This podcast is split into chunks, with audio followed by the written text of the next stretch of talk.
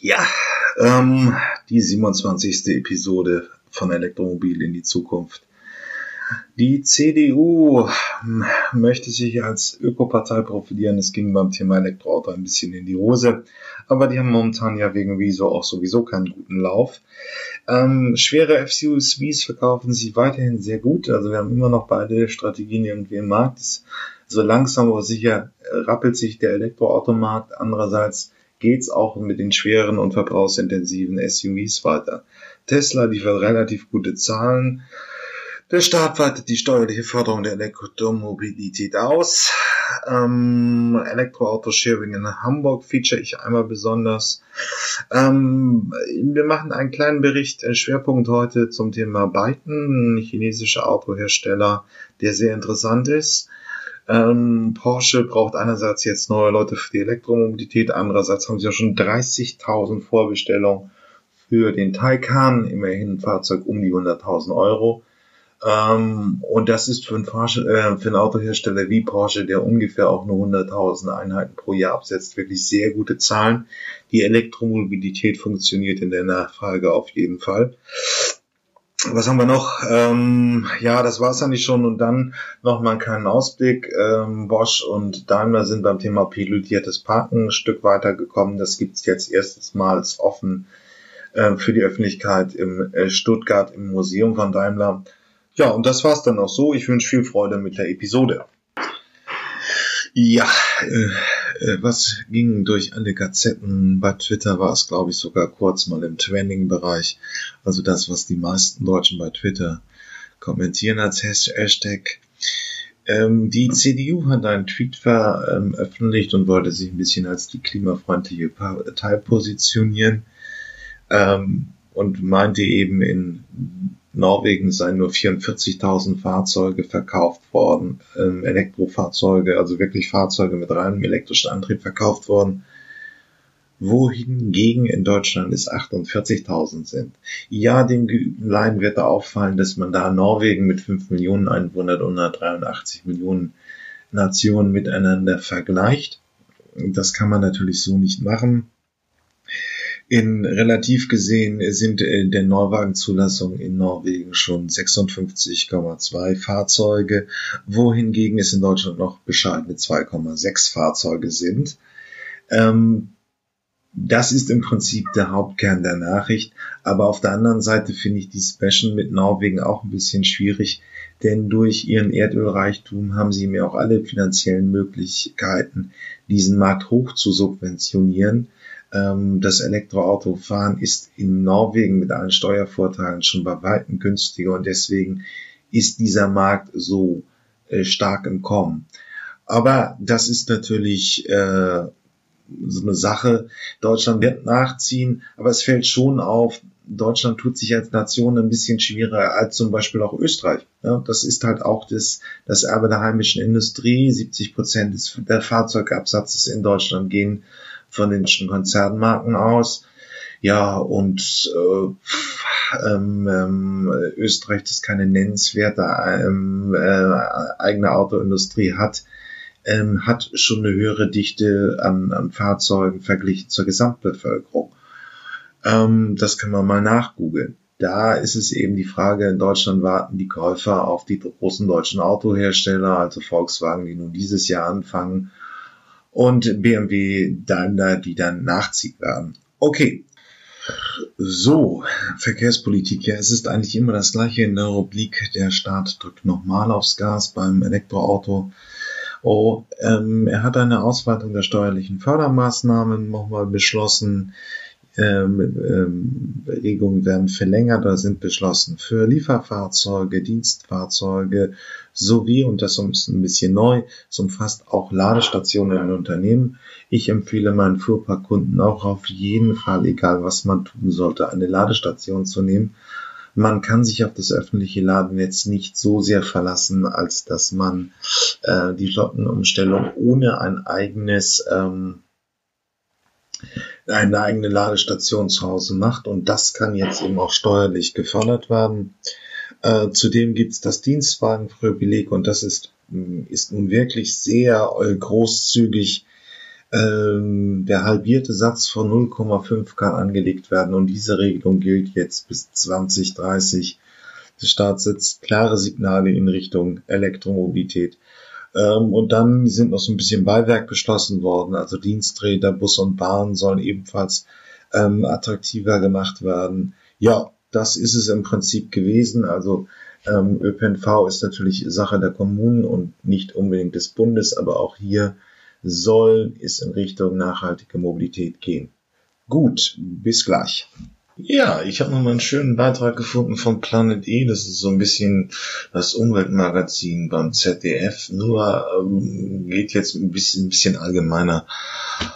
Und ähm, wir hören am Anfang eigentlich eine sehr schöne Geschichte. Das ist gar nicht unbedingt so die ganz großen Ideen, selbstfahrendes Autos, alternative Antriebe bei LKWs sein müssen, eine simple Online-Plattform, auf der sich Logistiker treffen können, um ihre Touren äh, effizienter zu planen, tut's auch schon und bringt einen gewissen Beitrag, äh, was, gewissen Beitrag für effizienteren Verkehr, für schnelleres, ähm, schnellere Belieferung und für weniger Verkehr auf den Autobahnen. waren auf Deutschlands Autobahnen immer länger und dichter. Und es soll noch schlimmer kommen. Bis 2030 soll die Transportleistung der Lkw um 39 Prozent steigen. Gerade die vielen Online-Bestellungen sorgen für immer mehr Warenverkehr, immer mehr Stau.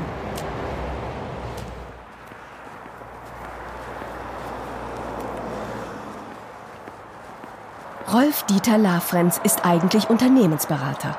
Mit Lkw oder Speditionen hatte er nie zu tun, bis zu diesem einen Moment auf der Autobahn. Ich stand im Stau auf einer Autobahn wie dieser hier. Vor mir reiten sich die LKWs bis zum Horizont. Und äh, ich habe mich gefragt, ob man den Lkw-Verkehr nicht intelligenter lösen kann. Ein ganz wichtiger Moment für mich war, als ich verstanden habe, dass jede vierte Lkw fährt komplett leer und etwa 40 Prozent der Kapazitäten bleiben ungenutzt. Für ihn ist klar, weniger leere Lkw bedeuten weniger Verkehr und weniger Umweltbelastung. Umweltbewusstsein ist Rolf-Dieter Lafrenz wichtig, auch privat. Zur Arbeit fährt er mit der Bahn. Vor drei Jahren dann setzt er alles auf eine Karte, gründet Cargonex, die Firma, die Leerfahrten vermeiden soll. Doch dafür muss er die Speditionen ins Boot kriegen. Ich habe zuerst in der Branche herumgefragt, äh, was die traditionellen Marktteilnehmer von unserer Idee halten und es haben alle gesagt, das wird nicht funktionieren. Seine Idee? Eine Online-Plattform mit selbstlernender Software, die blitzschnell alle Daten rund um einen Lkw-Transport berechnet. Das funktioniert so. Will ein Unternehmen seine Ware zum Kunden kriegen, muss es mit den Speditionen verhandeln. Das dauert. Die Online-Plattform schaltet sich dazwischen berechnet sofort einen aktuellen realistischen Transportpreis. Den sehen alle Speditionen online. Und wer gerade einen leeren LKW in der Nähe hat, kann sich den Auftrag schnappen und sofort seinen Fahrer losschicken. Klingt einfach, aber sind die Speditionen bereit für so eine Innovation? Und das im Alltag des stressigen Transportgewerbes. Uwe Kange ist kurz vor seinem ersten Etappenziel. Die Spedition, für die er fährt, nutzt seit zwei Wochen die Online-Plattform von Rolf-Dieter Lafrenz. Bringt sie ihm heute einen vollen Wagen? Nach dem Entladen hat seine Tour diese Lücke. Sein nächster Auftrag ist in Ulm, 500 Kilometer weit weg. 500 Kilometer, die sein LKW leer fahren müsste. Es sei denn, seine Spedition schafft es ihm noch einen Auftrag zu besorgen. Bevor man losfährt, stehen bleiben. Dann haben wir hier eine Taste drinne, warte auf Auftrag, dann wissen die im Büro, der Wagen ist leer, der kann sofort wieder eingesetzt werden. Es kann schon mal kommen, dass wir 100, 150 Kilometer leer fahren.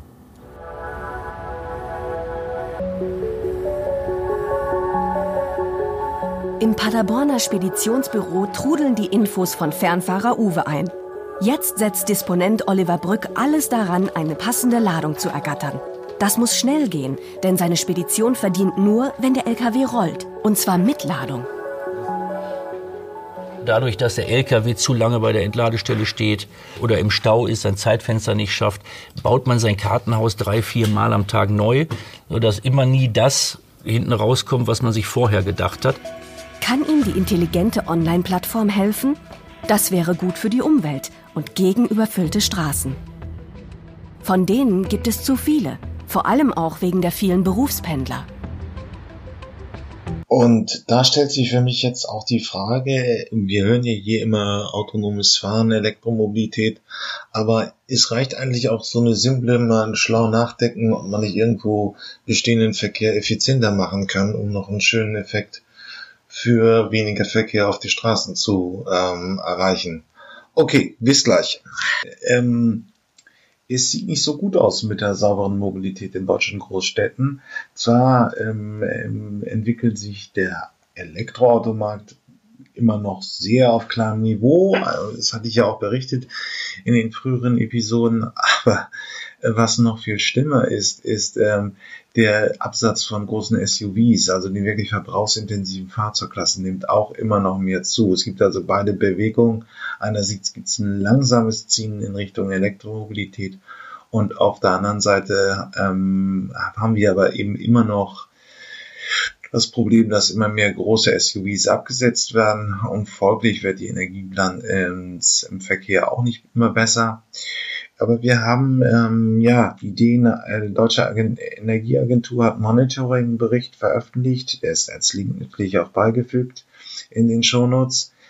Ähm, und sie beschreibt eben, dass die Menschen immer noch auch große SUVs kaufen und immer mehr Folglich werden also wahrscheinlich die Einsparpotenziale, die die Elektromobilität bietet, auch konterkariert von äh, den äh, großen Verbräuchen, die die äh, schweren SUVs haben. Also es sieht da momentan nicht wirklich gut aus. Ja, ähm, was aus der Autoindustrie. Tesla gibt laut, ist eigentlich alles gut. Zwar macht die Aktie immer noch, äh, also man hat immer noch einen Verlust, der fällt aber kleiner aus als erwartet. Die genauen Zahlen sind äh, jetzt Quart äh, zu Ende gegangen. Zweiten Quartal 2019 sind 2,3 US-Dollar pro Aktie. Ähm, das ist dem, also dem vorangegangenen Quartal 2018 schon eine Verbesserung. Damals hatten sie 3,6 Euro. Ja, sonst geht's also langsam besser. Seine Strategie scheint also langsam aber sicher aufzugehen. Sie hatten auch noch im zweiten Quartal relativ viel Bargeldreserven. Ähm, und ähm, Model 3 groß ist ja ist groß und kommen, ist ja dieses Jahr auf den Markt gekommen. Ich habe in den ersten Episoden darüber berichtet. Äh, die Produktionsrate ist bei 7000 Fahrzeugen weltweit. Das ist schon bestimmt noch immer eine Vorbestellungszeitraum von eineinhalb Jahren. Da bin ich mir nicht ganz sicher ähm, für ein Fahrzeug, das auch immerhin so stabil 50.000 Euro kostet. Ähm, Herstellungskosten sollen laut Tesla sinken und man erstrebt eine Erhöhung der Produktion von an auf 10.000 Stück pro Woche. Es ist also wirklich alles im grünen Bereich bei Tesla. Sie scheinen doch langsam aber sicher in die Profilitätsszene zu gehen. Man wird schauen, wohin dieser Erfolg geht. Aber okay, bis gleich. Ja, Porsche stellt nochmal ähm, für die Transformation zur Elektromobilität hin Leute ein. Ähm, so viel dazu. Ähm, es werden also, ähm, na, wie viel haben wir es denn jetzt? Ja, es sollen 1500 Leute insgesamt werden. Und äh, ähm, 500 Leute kommen in den nächsten Monaten neu zum Haus hinzu. Ja, ist ja natürlich eine große Debatte. Ähm, auch beim Zukunftsmobilisten ist das ein Thema, also meiner anderen Podcast-Reihe auf dem Fachlevel. Das Problem ist schlichtweg einfach, dass man ähm, ähm, einerseits recht hat, wenn man sagt, ähm, dass der Elektromotor ist einfacher als der klassische Verbrenner. Ähm, nur, ähm, denn es, wer es in Zahlen will, beim Elektroauto, beim Elektromotor hat man 25 bewegliche Teile, beim Vierzylinder 1000 und dann je mehr Zylinder, desto mehr bewegliche Teile. Das Fahrzeug wird einfach weitaus weniger komplex, wenn es elektrisch angetrieben wird. Das ist zwar richtig, aber andererseits muss auch eben jetzt erst einmal umgelernt werden, was für neue Techniken man braucht. Und ähm, man muss auch sich überlegen, ähm, äh, wie man das einfügt ins, ins Auto, also diese ganze Transformation, zum Beispiel wenn man auch ähm, Elektroautos fahren will, die Vierrad angetrieben sind, ist es ja kein größeres Problem. Also der Elektromotor treibt dann eben alle vier an, aber dadurch steigt eben auch wieder die Komplexität im Auto und das heißt, man braucht dann auch wieder mehr Menschen. Ich bin mal darauf gespannt, ob diese Transformation wirklich einen Arbeitsplatzverlust bedeutet oder nicht, aber das werden wir sicherlich auch erst in zehn Jahren sagen. Auch Porsche, obwohl es nun wirklich ein sehr gut bezahlender Arbeitgeber ist, wird es schwierig fallen, in der jetzigen Zeit noch Personal zu finden. Ähm, und einige Prof Jobprofile in der Autoindustrie werden es auch schwerer haben. Also der klassische Verbrennungsspezialist kann froh sein, wenn er noch zehn Jahre hat oder fünf. Ähm, dann ist das Thema aber also durch und seine Kompetenzen braucht man nicht mehr unbedingt. Man wird es sehen, aber wahrscheinlich ist gerade in den Autoherstellern zurzeit sehr viel Unruhe.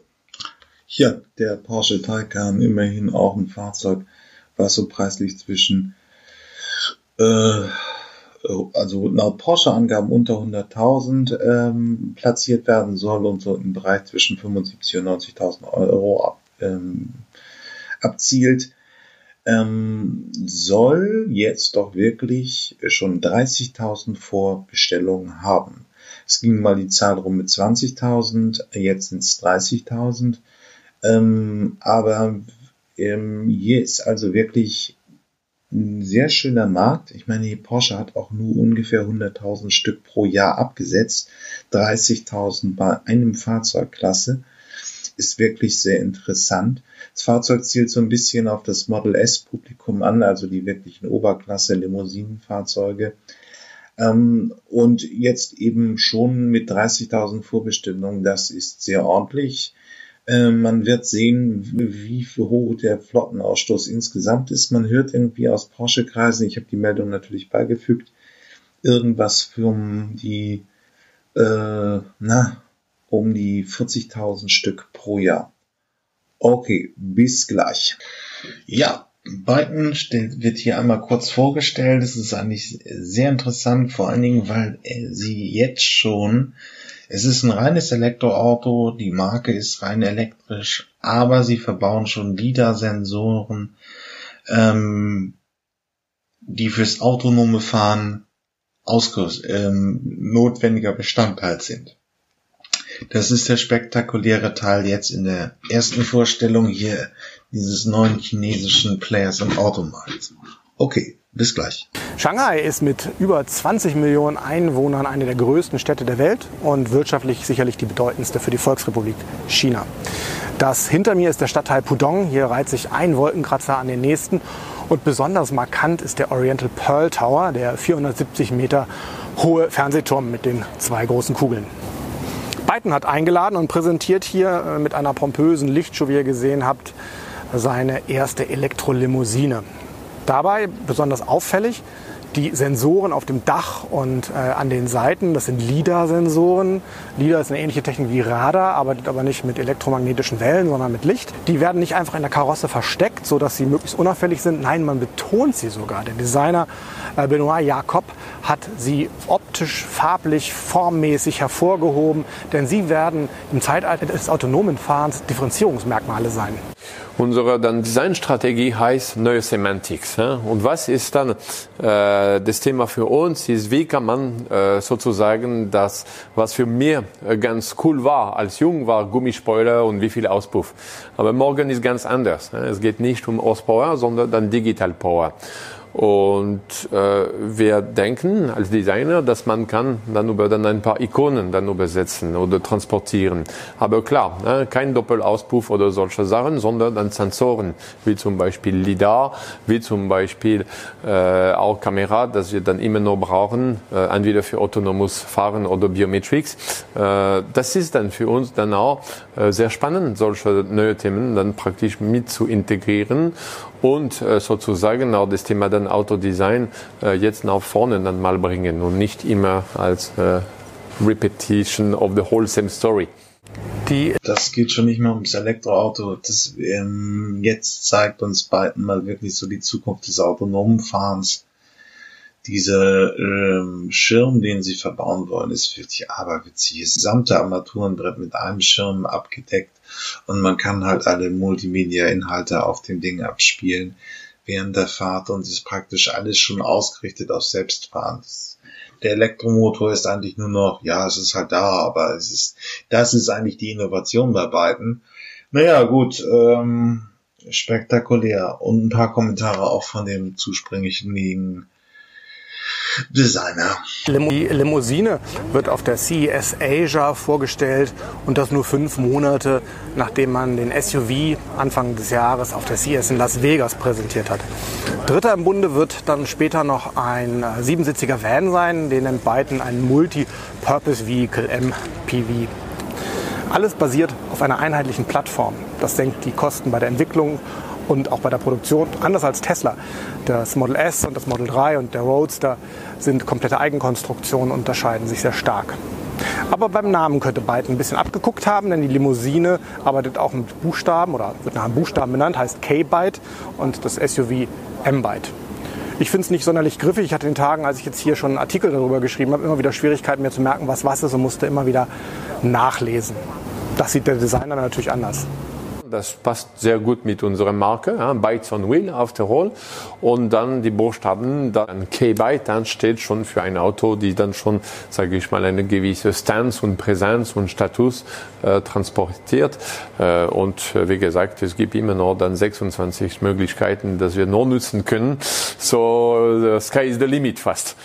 Das Besondere an Bytens Autos ist der riesige Bildschirm. Der ist 1,25 Meter breit, er setzt das komplette Armaturenbrett 25 Zentimeter hoch, lässt sich aufteilen in äh, Autofahrinformation, Navigation und Entertainment. Man hat seine gesamten digitalen Inhalte, Musik, Filme, Adressen, halt Videotelefonie, ähm, Vitaldaten, man kann die Herzfrequenz anzeigen lassen, alles äh, da drauf. Das ist schon sehr beeindruckend und das Ganze wird per Gestensteuerung bedient. Also man hat mit einer Hand verschiedene Gesten, die man in Richtung einer Kamera, die unterhalb des Displays angebracht ist, zeigt, kann man Inhalte auswählen, verschieben, größer, kleiner machen. Da das beim Fahren doch sehr ablenkt, man immer wieder gucken muss, ob die Geste richtig erkannt wurde und umgesetzt wurde, wird es auch dann später eine Sprachsteuerung geben. Links und rechts an den äußeren Enden sieht man die Profilbilder der jeweiligen Fahrgäste. Es ist nämlich so, der Wagen wird per Gesicht aufgeschlossen. Also außen ist eine Kamera, es gibt eine Gesichtserkennung, wird der Fahrer, der Beifahrer erkannt, öffnet die Tür. Und bei diesem Profil sind noch mehr Einstellungen natürlich hinterlegt. Ähm, Sitzposition, Medieninhalte und ähnliche Dinge. Und das ist alles an ein Profil gekoppelt und um zu sehen, welches ausgewählt ist, sieht man da die Gesichter. Rückspiegel gibt es nicht mehr, die sind durch Kameras ersetzt und das sieht der Fahrer, wenn er durch sein Lenkrad blickt und in diesem Lenkrad ist noch ein Android-Tablet untergebracht. Die Vordersitze kann man 12 Grad zueinander drehen, sodass, äh, wenn vier Personen im Auto sitzen, man sich leichter unterhalten kann. Und wenn der Wagen eh von alleine fährt, muss man nicht auf die Straße gucken und kann sich eher unterhalten. Das wird also eine rollende äh, Lounge werden. Äh, tja, der gute, das, äh, das gute Biden. Das ist halt einfach in China treibt einfach die Quote. Das kommt auch nochmal als Argument in die Richtung hin den Automobilmarkt in Richtung batterieelektrischer Antriebe, ob es einem gefällt oder nicht. Und wir Europäer müssen folgen, weil der Markt einfach so gigantisch ist. Und dann eben die zweite Stufe, ähm, Breitfeld, äh, der, CEO von Byton kommentiert jetzt nochmal so ein bisschen gesellschaftlichen Treiber zum autonomen Fahren, aber ähm, es ist auch richtig, aber schlichtweg ist er auch seinen Job schon los. Also Byton bleibt nichtsdestotrotz Startup und da sind die Entscheidungswege immer noch so ein bisschen brüchig und da wird man Personal schneller ausgewechselt, als man einen Beitrag fertig schneiden kann. Okay, bis gleich. Rosine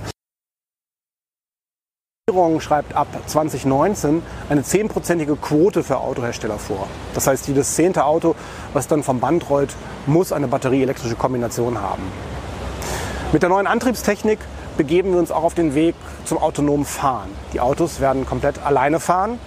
Endausbaustufe ist Level 5. Also der Weg ist eingeteilt in fünf Schritte. Die aktuellen Fahrzeuge auf dem Markt sind irgendwo zwischen Stufe 2 und 3. Der K-Byte wird mit der Technologie für Level 4 auf den Markt kommen. Das ist ein hochautomatisiertes System. Das heißt, der Wagen kann komplett alleine fahren. Das wird er in vielen Gebieten auch tun. Und nur da, wo er Schwierigkeiten hat, wird er den Fahrer auffordern, wieder das Lenkrad und die Kontrolle zu übernehmen. Autofahren macht doch Spaß. Es bleibt die Frage, warum Autonomie? Warum wollen wir uns fahren lassen? Was treibt also diese Entwicklung? Natürlich mögen die Kunden die Idee, ich habe ein autonomes System im Auto, ich gehe in die Kneipe abends, trinke jetzt ein Bier und dann nochmal eine halbe Flasche Wein und das Ding fährt mir nach Hause. Das ist aus Kundensicht toll, würde ich auch gerne haben. Aber das ist nicht das, was das treibt. Sondern äh, die Treibenden, das getrieben wird, es muss es werden und wird es auch aus, aus einer gesellschaftlichen Perspektive heraus. Denn es bringt Sicherheit, ja? In Deutschland gibt es jetzt nicht so viele, also immer noch viel zu viele, aber, aber, aber in der, die Zahlen sind rückläufig und vergleichsweise klein. In China gibt es über 100.000, jedes Jahr über 100.000 Verkehrstote. In Amerika weiß ich nicht, wie es war, 25.000 oder irgendwas in der Größenordnung. Also das sind schon äh, äh enorme Zahlen. Dann, wenn Sie sich, wenn Sie sich das Verkehrschaos äh, anschauen, ja, mit dem überall auf der Welt, und da kann man nach Los Angeles gehen oder, oder, oder, oder hier nach, äh, nach Shanghai oder nach Peking, ja, das muss sich immer irgendwann ändern. Das heißt, diese Aspekte, die sind das, die diese Technologie treiben und äh, Verbreitung treiben. Mein Fazit, Byton ist extrem gut aufgestellt und das mache ich an fünf Punkten fest. Erstens, sie haben gute Talente und viel Know-how. In der beiden Führungsebene arbeiten Leute, die zuvor Erfahrungen bei Apple, bei Google, bei BMW und Tesla gesammelt haben. Das zweite ist die Produktpalette. Mit dem Van, der Limousine und dem SUV sind sie gut aufgestellt und das dürfte alle Bedürfnisse individueller Mobilität abdecken. Das Innovationslevel ist hoch. Mit dem großen Bildschirm, mit seiner Gesten- und Sprachsteuerung wird das technikbegeisterte Menschen wie mich anziehen. Geld ist ausreichend vorhanden. Namhafte Investoren gehören mit zu den Geldgebern in den ersten Finanzierungsrunden und mittelfristig dürfte Biden an die Börse streben. Es geht um Tempo. Biden hat keine Altlasten und muss auf nichts Rücksicht nehmen. Sie beschreiben ein weißes Blatt Papier. Und während wir in Europa noch über den Dieselskandal diskutieren und überlegen, ob der Selbstzünder eine Zukunft hat, wird hier elektrifiziert. Und zwar in einem irren Tempo. In vier Monaten sollen die Produktionshallen auf den Werks... Ja, die Frage ist halt einfach auch, soll man ihn kaufen oder nicht? Man wird es sehen. Ähm, äh, ja, die, die Chinesen, ich sitze auch gerade vor einem chinesischen Laptop, können das alles schon relativ gut, aber ob sie mit dem Autobau klarkommen, bleibt für mich wenigstens noch fraglich. Wir werden aber auf jeden Fall sehen, wann Biden in die ersten äh, Vergleichstest kommt und zeigt, was es dann kann. Okay, bis dann, alles klar. Ja, hallo, hier ist nochmal etwas speziell für unsere Hamburger Zuhörer. Ich habe da das Nahverkehrsportal von Hamburg gefunden. Das ist ein netter Grassroots-Journalismus, sehr ähnlich wie ich ihn hier betreibe. Ähm, die haben einmal eine Liste und einen Vergleich von allen ähm, Sharing-Anbietern im Bereich Elektroroller in Hamburg aufgelistet mit allen Daten, die man so braucht, wenn man sich einen Elektroschroller mieten will. Und den habe ich einmal hier in den Show Notes beigefügt als Link. Ist wirklich relativ nett. Äh, wäre auch schön, wenn man äh, das Angebot ist ja jetzt nun, hat ja gerade erst so in diesem äh, Mai angefangen, wirklich Fahrt aufzunehmen. Ich habe ja hier auch drüber berichtet äh, wenn man da mal wirklich vernünftige, allumfassende Vergleiche ähm, an, äh, sich anschauen kann, so dass man als Nutzer auch sich ein bisschen mit dem Thema Mobilität beschäftigen kann. So, in dem anderen Feld der ähm, Zukunftsmobilität, nämlich der, des autonomes Fahren, tut sich jetzt was. Bosch und Daimler haben sie jetzt die Freigabe im Land bekommen. Es gibt den ersten automatisierten Parkdienst im Mercedes ähm, Museum in Stuttgart. Das heißt, man kann jetzt den, Einpunkt, äh, den Einparkvorgang vollautomatisiert stattfinden lassen. Allerdings ist es natürlich noch ein Modellvorhaben, aber man sieht jetzt schon, dass die Richtung immer weiter geht in Richtung des vollautomatisierten Fahrens. Und nun haben wir eben einmal ein Fahrzeug, wo wirklich ein kompletter Eingang, ähm, Parkvorgang komplett abgebildet wird. Ja, Das ist äh, schön und damit haben wir einen Schritt, aber momentan, also wir sind ja so ein bisschen in der Jahresmitte von 2019, macht sich immer noch eine Ernüchterung bei den Experten, gerade bei den, die ich interviewt habe, bei den Zukunftsmobilisten breit. Ähm, es ist doch nicht so einfach, wie man sich vorstellt. Man muss auch sagen, dass, äh, ähm, na, sag schnell, ja, ob es wirklich aus, ähm, ob es der Ersatz, dass jetzt das Autofahren, das wir so, wie wir es jetzt kennen, durch vollautomatisiertes Fahren ersetzt wird, das ist noch eher sehr unwahrscheinlich. Es könnte in China der Fall sein, da bauen sie jetzt flächendeckend 5G aus und äh, damit wären dann die Voraussetzungen gefüllt. Der chinesische Markt ist bei weitem groß genug, als dass sich Fahrzeuge dafür rechnen, 1,5 ähm, Milliarden Bewohner, die dann vollautomatisiert mit Autos fahren könnten. Das wäre auf jeden Fall möglich, aber ähm, ob wir hier in Europa wirklich das erleben, dass unsere Autos vollautomatisiert sind und wir überall 5G haben und dann könnten wir natürlich alle, alle Fahrherausforderungen, die wir haben, äh, von hier bis in die Kleinstadt nach äh, irgendwo in, in Brandenburg oder Bayern ähm, zu absolvieren. Das wäre dann schon möglich. Aber ob das kommt, ist eine schwer zu beantwortende Frage. Allerdings, was wir wahrscheinlich sehen, ich habe ein Interview ja mit Peter Sorgenfrei geführt und das ist ja in, in, in, in den USA auch, äh, Quatsch, in, in Schweden auch schon der Fall, dass man diese vollautonomen Shuttles im Innenstadtverkehr nutzt. Das könnte die Lösung sein, also dass der ÖPNV einfach vollautomatisiert fährt und dadurch eben ähm, ja dem wir vollautomatisiertes Fahren eben in den, Großstädten sehen werden. Der ÖPNV wird da einfach immer mehr automatisiert stattfinden. Nur momentan stellt sich halt bei mir, mir und meinen Experten bei den Zukunftsmobilisten häufig die Frage, okay, ähm, kann man das so auch 20, äh, ob man 2040 wirklich sein Auto ähm, vollautomatisiert nutzt, bleibt auf jeden Fall gegenwärtig fraglich. Was wir jetzt eben bei, bei, beim Daimler und bei Bosch sehen, ist, dass es äh, auf jeden Fall einzelne Fahrfunktionen in abgesperrten äh, Bereichen, wie zum Beispiel ein Parkhaus, schon vollautomatisiert stattfinden kann.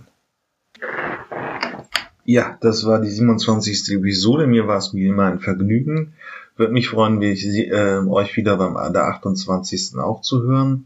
Ja, ähm, schreibt mir Kommentare, das können wir gerne äh, aufarbeiten, aber wenn Sie, wenn ihr irgendwie Erfahrungen habt beim Elektroautokauf, als Autohändler, als Autohändler oder